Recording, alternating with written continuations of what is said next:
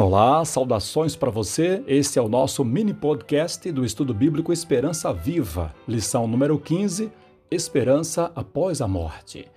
E quando este corpo corruptível se revestir de incorruptibilidade e o que é mortal se revestir de imortalidade, então se cumprirá a palavra que está escrita: Tragada foi a morte pela vitória. 1 Coríntios 15, 54. O ser humano não foi feito para morrer. Por isso, por mais que ele queira, nunca se conforma com a morte. Todavia, esta é uma das certezas da vida. Todo ser que está vivo haverá de morrer um dia. Por ser um tema cercado de elementos abstratos e de pouco estudo, várias especulações são apresentadas para explicar seus mistérios. O que acontece com a pessoa quando morre? Existe um lugar no céu ou na terra onde os mortos são destinados? Visto que a Bíblia é a palavra de Deus, o autor da vida, não seria interessante deixar com ela a palavra final sobre este delicado assunto? É o que faremos agora. Vamos para a Bíblia. Pergunta número 1: um, Por que existe morte no mundo? Em Romanos capítulo 5 e o versículo 12, lemos, portanto, assim como por um só homem entrou o pecado no mundo, e pelo pecado veio a morte, assim também a morte passou a toda a humanidade, porque todos pecaram. Existe morte porque o pecado entrou no mundo. Segunda questão é o que acontece com a pessoa quando morre? Gênesis capítulo 3, versículo 19. No suor do seu rosto você comerá o seu pão até que volte à terra, pois dela você foi formado, porque você é pó, e ao pó voltará. E ainda lemos em Eclesiastes capítulo 12, versos 6 e 7. Lembre-se do seu Criador antes que se rompa o fio de prata e se despedace o copo de ouro e se quebre o cântaro junto à fonte e se desfaça a roda junto ao poço, e o pó volte à terra de onde veio e o espírito volte a Deus que o deu. A Bíblia ensina que na morte o homem volta para o pó da terra. Agora vamos para a terceira questão. O texto que lemos fala que o espírito volta para Deus que o deu.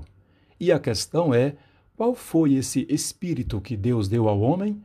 Vejamos em Gênesis capítulo 2 e o versículo 7. Então o Senhor Deus formou o homem do pó da terra e lhe soprou nas narinas o fôlego de vida, e o homem se tornou um ser vivente. Ou você pode ler alma vivente em algumas versões. Então, esse espírito que foi dado ao homem, na verdade, é o fôlego de vida que Deus lhe soprou em suas narinas. Pergunta número 4: O que significa o termo alma, usada em algumas versões da Bíblia? Vejamos na versão Almeida Revista e Atualizada, Deuteronômio capítulo 10 e o versículo 22.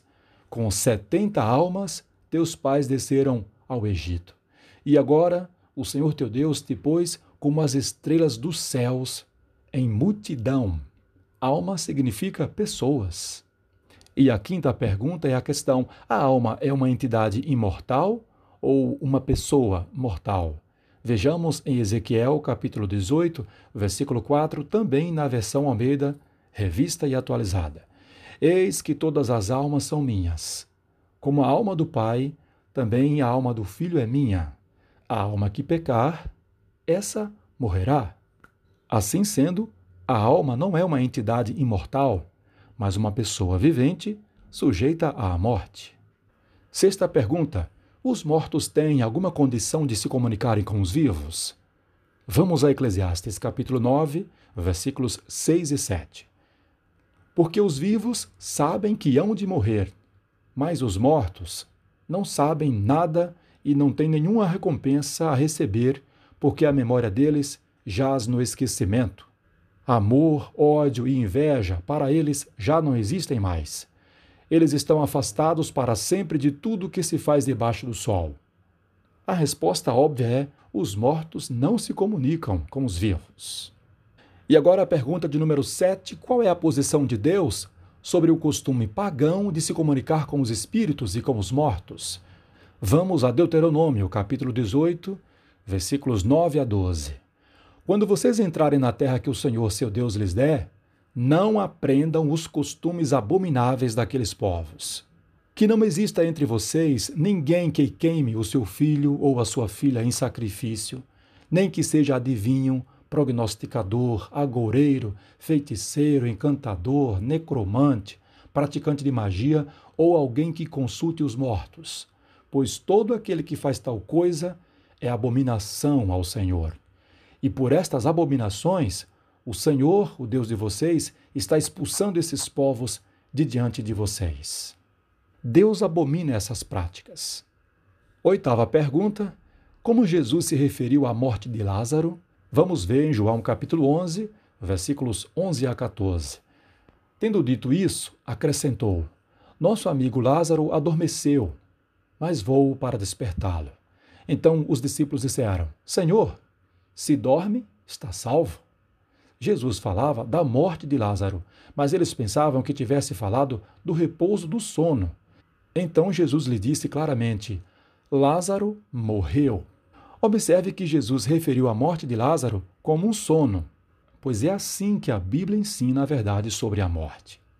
E a última pergunta, de número 9: quando haverá a próxima ressurreição de mortos? Vamos para dois textos. O primeiro é João, capítulo 5, versículos 28 e 29. Não fiquem maravilhados com isso, porque vem a hora em que todos os que se acham nos túmulos ouvirão a voz dele e sairão. Os que tiverem feito o bem, para a ressurreição da vida, e os que tiverem praticado o mal, para a ressurreição do juízo. E o segundo texto que lemos está na primeira carta de Paulo aos Tessalonicenses, no capítulo 4, versículos 13 ao 16. Irmãos, não quero que vocês ignorem a verdade a respeito dos que dormem, para que não fiquem tristes como os demais que não têm esperança. Pois se cremos que Jesus morreu e ressuscitou, assim também Deus, mediante Jesus, trará na companhia dele os que dormem.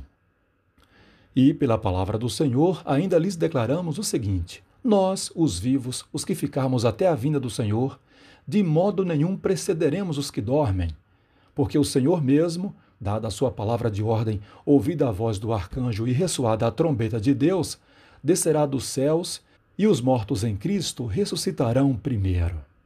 A próxima ressurreição dos mortos ocorrerá na volta de Jesus. E agora nosso comentário final.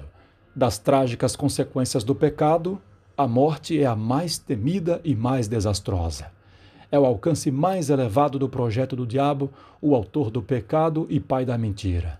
Sua primeira mentira na terra foi a de que Deus havia proibido Adão e Eva de se alimentarem, e a segunda foi a de que eles não morreriam caso comessem da árvore do conhecimento.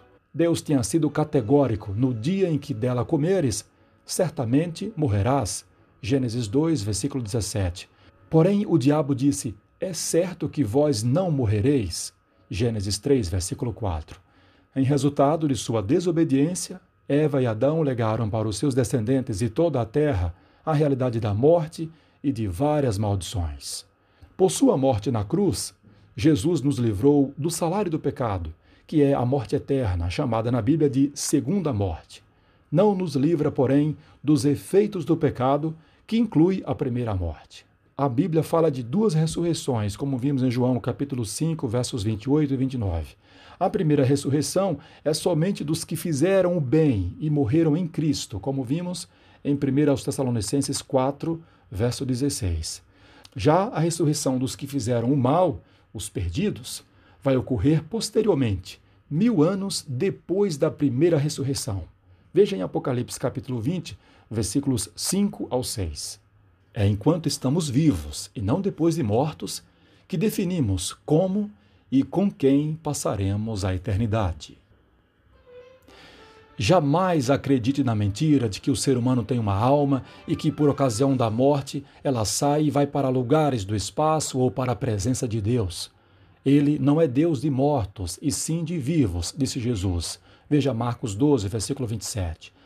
A mensagem de consolo diante da morte é a de esperança na ressurreição dos salvos, por ocasião da segunda vinda de Jesus. Veja 1 Tessalonicenses capítulo 4, versículo 18. Ficou claro para você e você aceita essa verdade bíblica em seu coração? Então, vamos orar. Querido Pai que estás nos céus, nós te agradecemos pela solução que o Senhor tem para a morte, a esperança na volta de Jesus, quando os mortos ressuscitarão e os vivos salvos haverão de ser revestidos de imortalidade e de incorruptibilidade. Rogamos que o Senhor nos traga o verdadeiro consolo e que nosso coração seja cheio dessa esperança. Nós lhe pedimos em nome de Jesus. Amém. Obrigado pela sua atenção no estudo de hoje, foi muito bom. Esperamos você na próxima lição.